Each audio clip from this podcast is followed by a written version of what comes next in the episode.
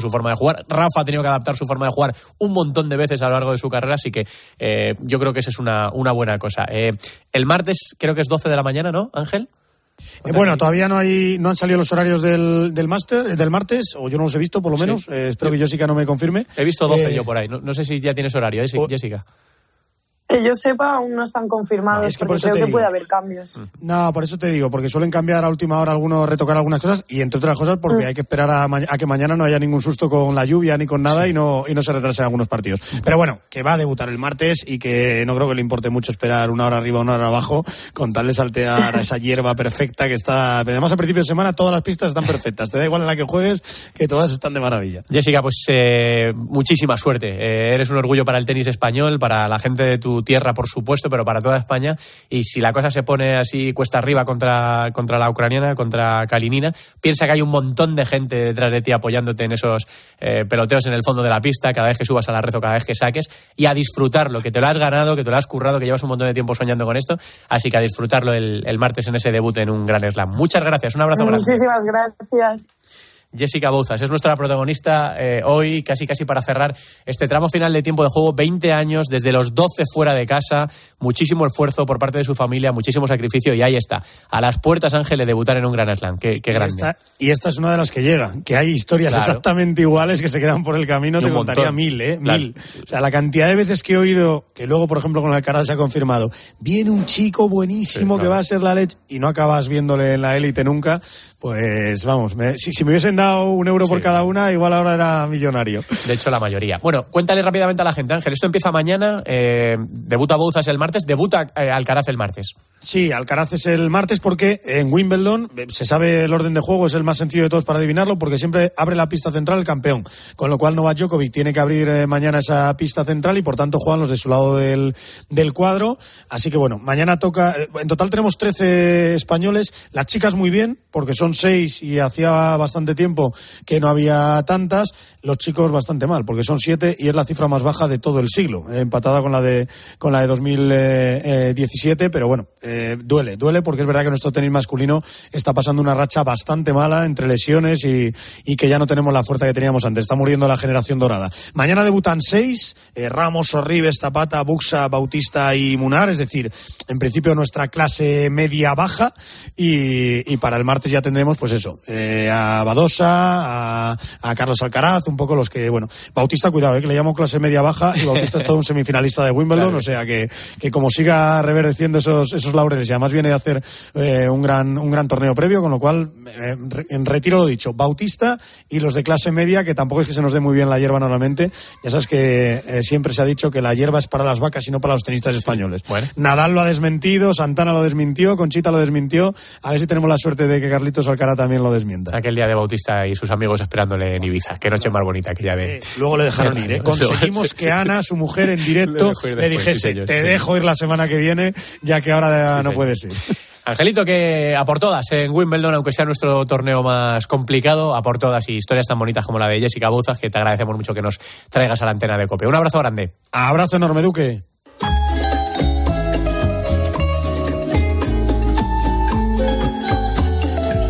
Pues así se ha escrito la historia de este tiempo de juego, de este tramo final de tiempo de juego del domingo 2 de julio. Mañana vuelve la programación deportiva de la cadena Cope. Gracias a Álvaro Madrid, que ha estado capitaneando a todo el equipo de producción, con Javi Gómez, con Guillo Díaz, con Dani Blánquez, con Cris Bejarano, con María Panades y con Alex Gomar.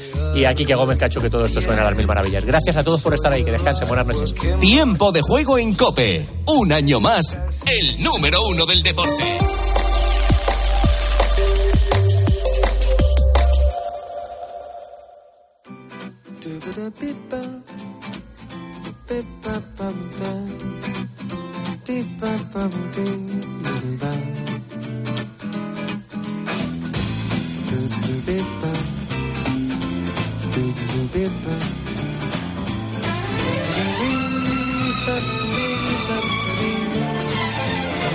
Hola, buenas noches. Bienvenidos. Semana del 3 al 9 de julio.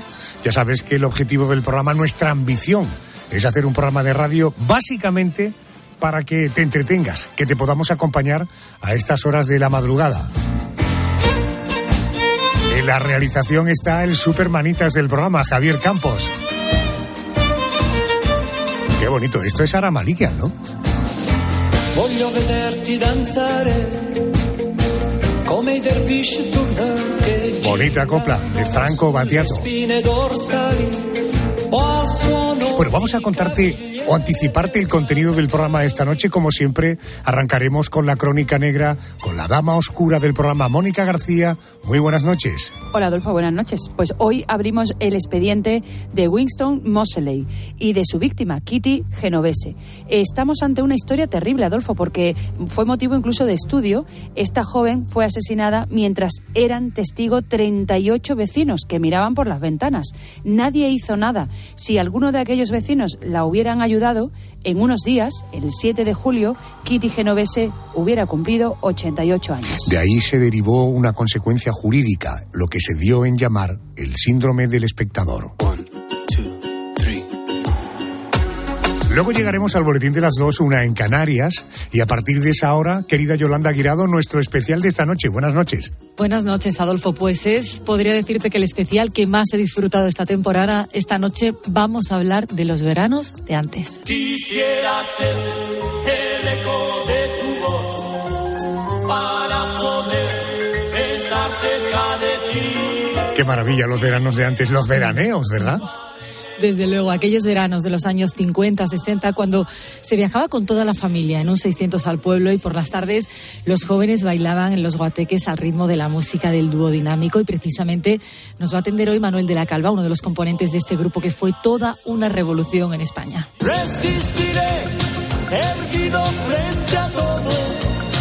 Me volveré de hierro para soplen fuerte, soy como el junco que se dobla, pero siempre sigue en pie. Yolanda, esta noche, después del porqué de las cosas, vamos a hablar un poquito de medicina y de la historia de la medicina, ¿no? Sí, vamos a contar cómo fue, por ejemplo, la primera vacuna, cómo nacieron los antibióticos, pero no lo vamos a contar nosotros, lo va a contar el doctor Pedro Gargantilla, autor del libro Historia de la Medicina, un recorrido por los hitos de la ciencia médica a lo largo del tiempo.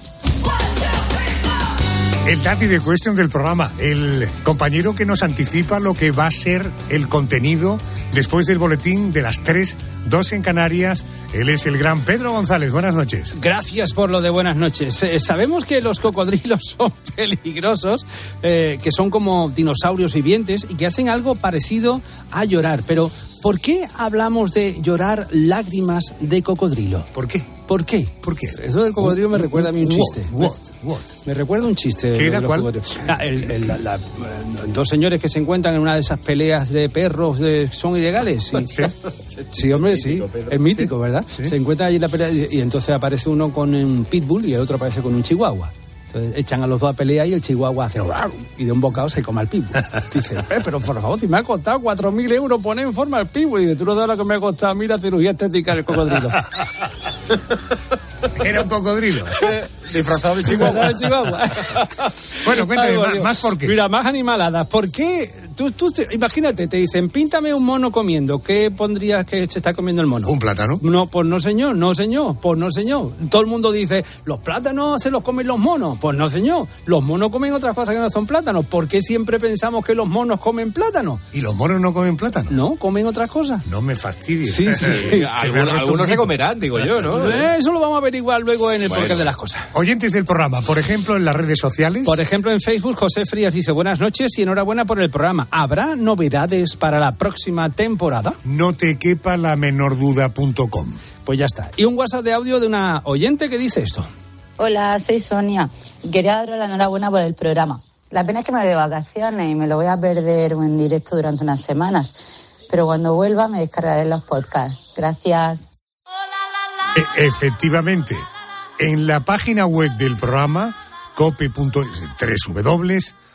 cope.es, ahí buscas el programa La Noche de Arjona y vas a tener todos los contenidos y te vas de vacaciones y naturalmente te apetece luego oír alguna de estas cosas. Esta sintonía es para darle las buenas noches al Memorias. Andrés García, muy buenas noches. ¿Qué tal, Arjona? Muy buenas noches. Pues efectivamente, vamos a hacer memoria. ¿Con qué objetivo? Pues con el objetivo de poner a prueba la percepción del tiempo que tienen nuestros oyentes ante acontecimientos ocurridos hace una semana como esta, pero hace justo un año, por ejemplo, ¿qué pasaba? Que Joaquín todo el mundo lo conoce, jugador del Betis que se ha despedido esta Pero temporada. Eso no hace un año, ¿no?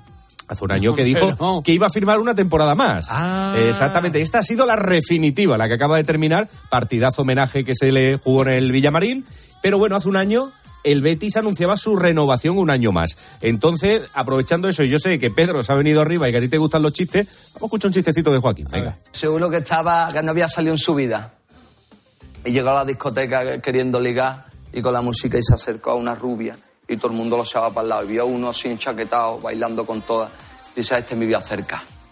Dice que este tiene pinta de, de ligón.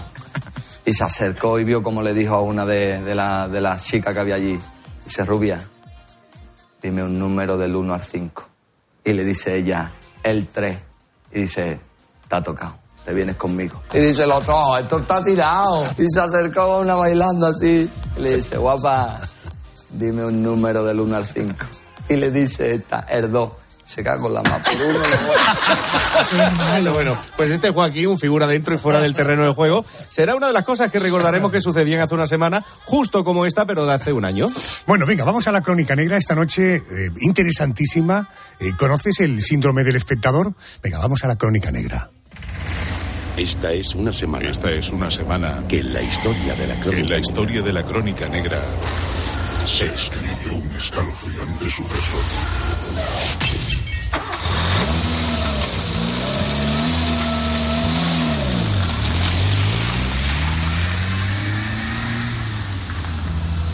Kitty Genovese terminó su jornada laboral y ya bien entrada la madrugada, montada en su vehículo, se dirigió al barrio en el que vivía.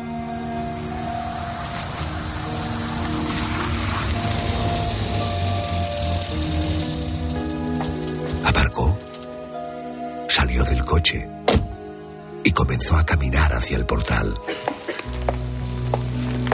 De pronto se dio cuenta que una sombra le seguía. Era un hombre que andaba agazapado, escondido en la penumbra. Kitty, temiendo por su vida, corrió hacia una cabina telefónica para contactar con la comisaría de policía. Pero el desconocido fue más rápido y la abordó a mitad de camino. La cuchilló en la espalda y en el abdomen.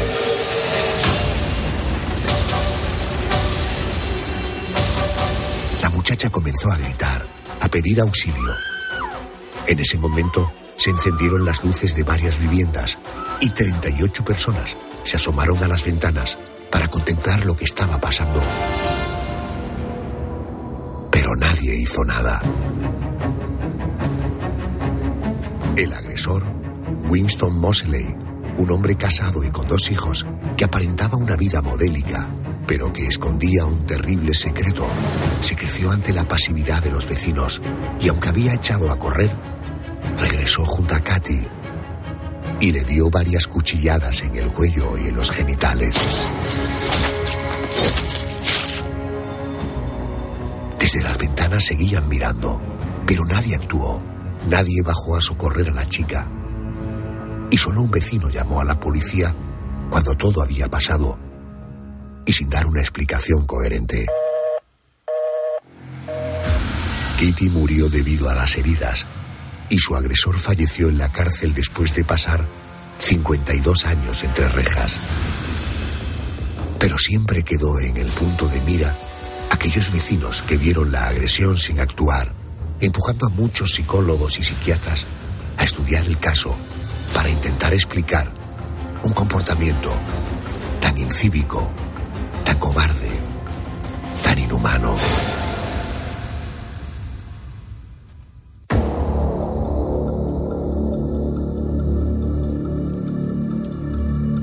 El próximo 7 de julio se cumplen 88 años del nacimiento de Kitty Genovese, la víctima de Winston Mosley. Nuestro expediente de esta noche es un punto y aparte en el campo de la criminología. Se trata de un solo asesinato, pero de un asesinato que marcó un antes y un después en los Estados Unidos y que sacó a la luz la pasividad de algunos testigos ante la visión de un crimen. Todo ello ha provocado controversias y el nacimiento de un término en el que luego vamos a profundizar, el síndrome genovese. Ese término conocido como efecto espectador o síndrome genovese ocurre cuando hay personas incapaces de actuar ante una situación de emergencia porque no tienen a una figura autoritaria que les indique lo que tienen que hacer. Quiero saludar a Miriam González. Ella es psicóloga especialista en emergencias. Señora González, muy buenas noches y bienvenida a COPE. Muy buenas noches y muchas gracias por vuestra invitación.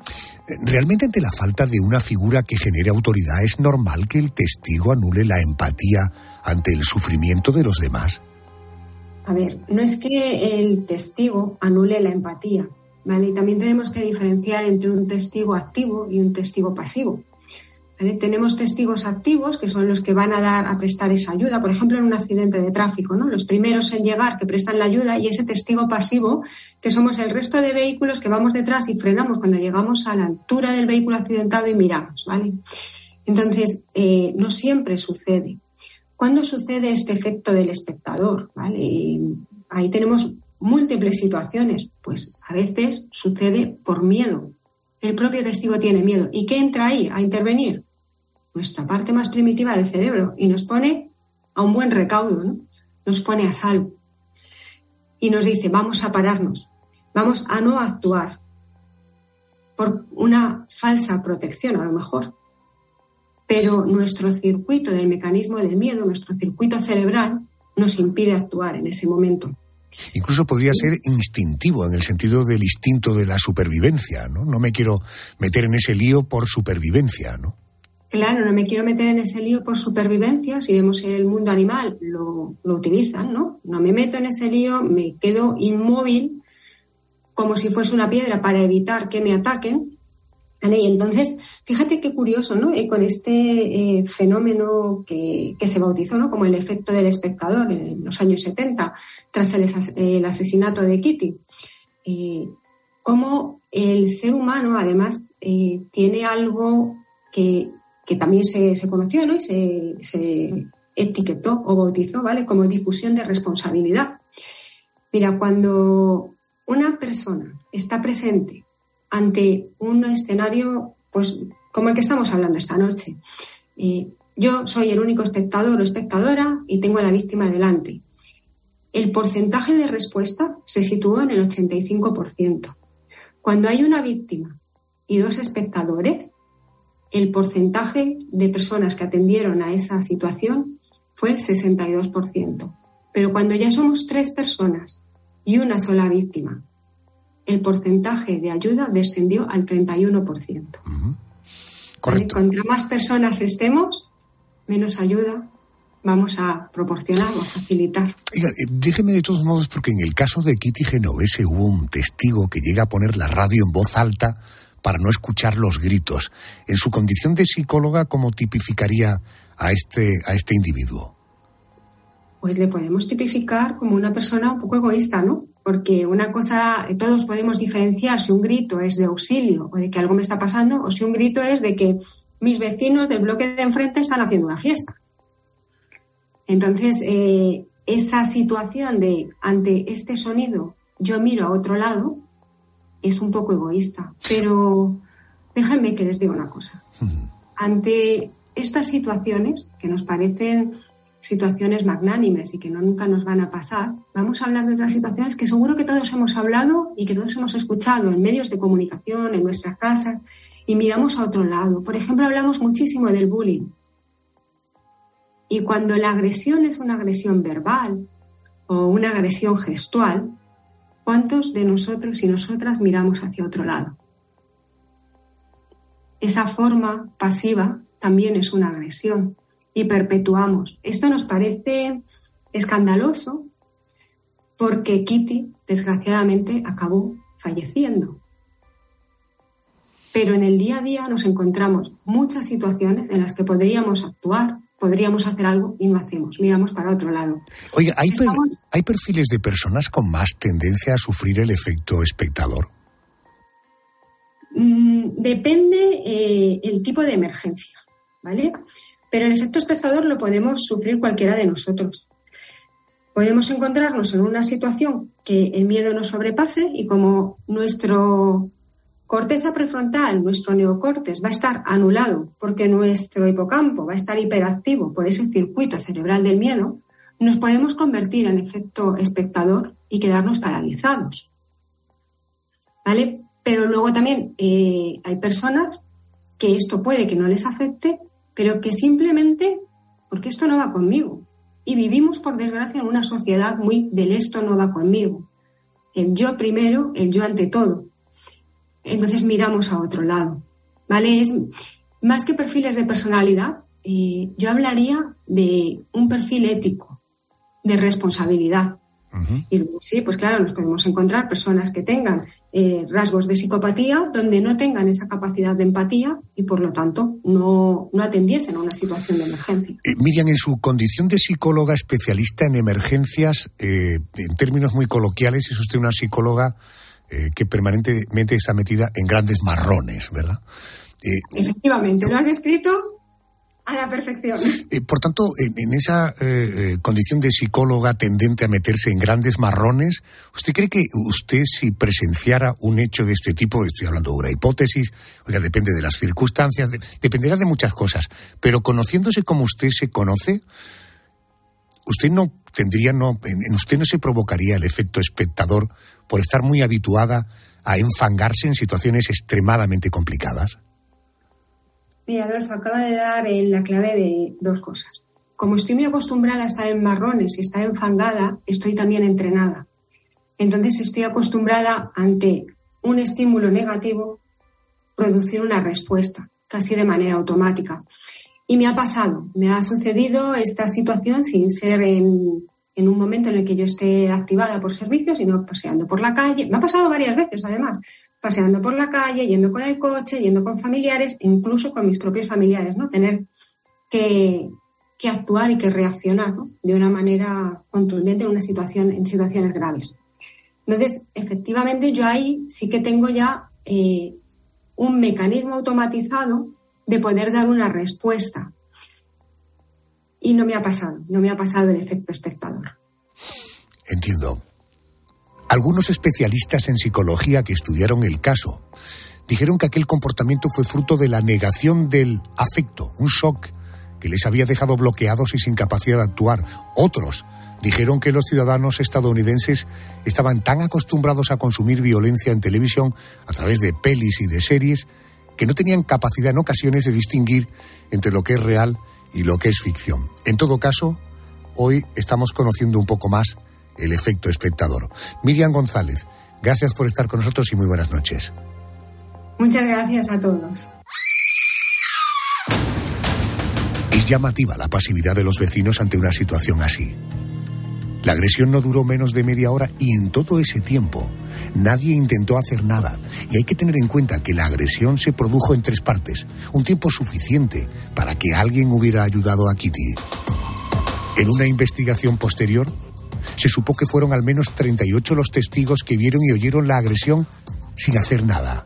Es más, solamente uno de ellos, y justo cuando el asesino huyó definitivamente, llamó a la policía para avisar del crimen. Cuando llegó la ambulancia ya era tarde. Kitty estaba viva, pero moribunda. Falleció de camino al hospital. Sería interesante conocer las implicaciones legales de un suceso como el ocurrido en el barrio de Kitty Genovese, porque ¿Es un delito el no socorrer a una víctima en un caso similar?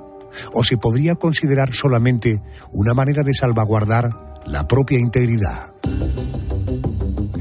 Ana Olalde es profesora de Derecho Penal de la Universidad CEU San Pablo. Ana, buenas noches y bienvenida a la cadena COPE. Hola Adolfo, buenas noches. Profesora, ¿en qué circunstancias se incurre en el delito de omisión del deber de socorro? Eh, pues bueno, la omisión del deber de socorro es un delito de creación relativamente reciente en comparación con otros delitos. ¿no? Se incorporó al Código Penal en 1951 y se introdujo también otro tipo que también hay que tener en cuenta, que es el de impedir determinados delitos o ponerlo en conocimiento de, la autoridad. Y ambos preceptos mm, tienen características similares. El delito de omisión del deber de socorro eh, sucede cuando la víctima, en primer lugar, se encuentra desemparada y en un peligro manifiesto grave y eh, lo que penaliza el Código Penal es no prestar ese auxilio necesario para evitar o disminuir el peligro para la vida o la integridad física de una persona en concreto. Oiga, ¿y hay, hay, hay excepciones cuando la vida del testigo podría estar en peligro si se interpone entre la víctima y el agresor? Por supuesto, de hecho es que el propio eh, Código Penal nos dice que cuando eh, que tenemos que prestar ese auxilio siempre y cuando podamos hacerlo sin riesgo propio o para terceros. Por lo tanto, si la vida del testigo está en peligro, desde luego eh, no se tiene obligación de actuar. En todo caso, si se incurre en el delito de omisión del deber de socorro, ¿a qué penas, a qué condenas nos estamos exponiendo? Pues depende porque hay varios subtipos, pero el del tipo al que nos estamos refiriendo sería una pena de multa de 3 a 12 meses. En una situación como eh, la de la muerte de Kitty Genovese, una chica apuñalada en mitad de la calle ante la mirada de 38 testigos que no movieron ni un pelo, ¿usted considera que en ese caso habría delito?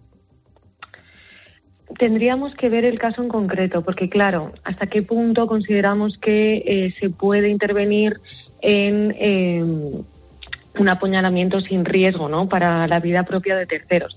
En todo caso, em, sería más bien el auxilio posterior más que intervenir en el propio delito, lo que estaría penado por el Código Penal. A pesar de que eh, solo es un tipo el que apuñala y hay 38 personas mirando, quiere decir que si actuaran más de una, probablemente el riesgo disminuiría, digo, por parte del testigo frente al agresor, ¿no?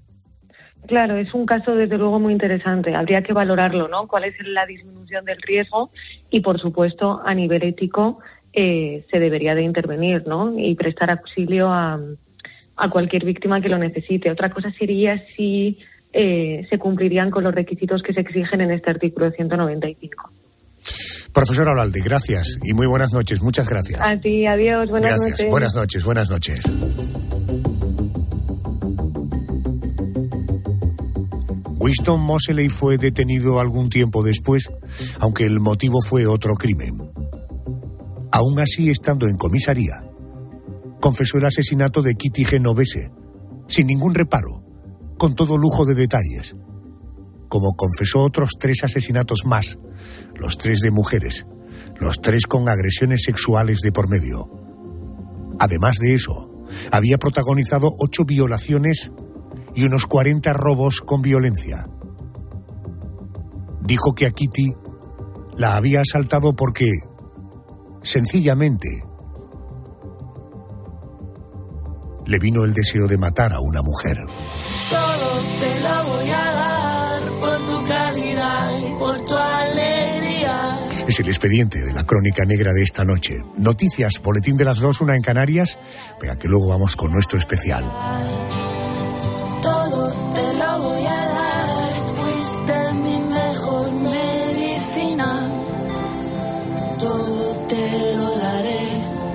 Sea lo que sea lo que pidas. Y eso que tú me das es mucho más. Es mucho más de lo que nunca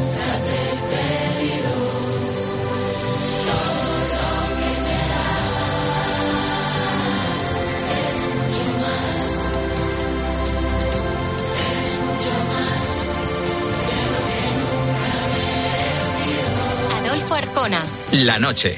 Cope. Estar informado.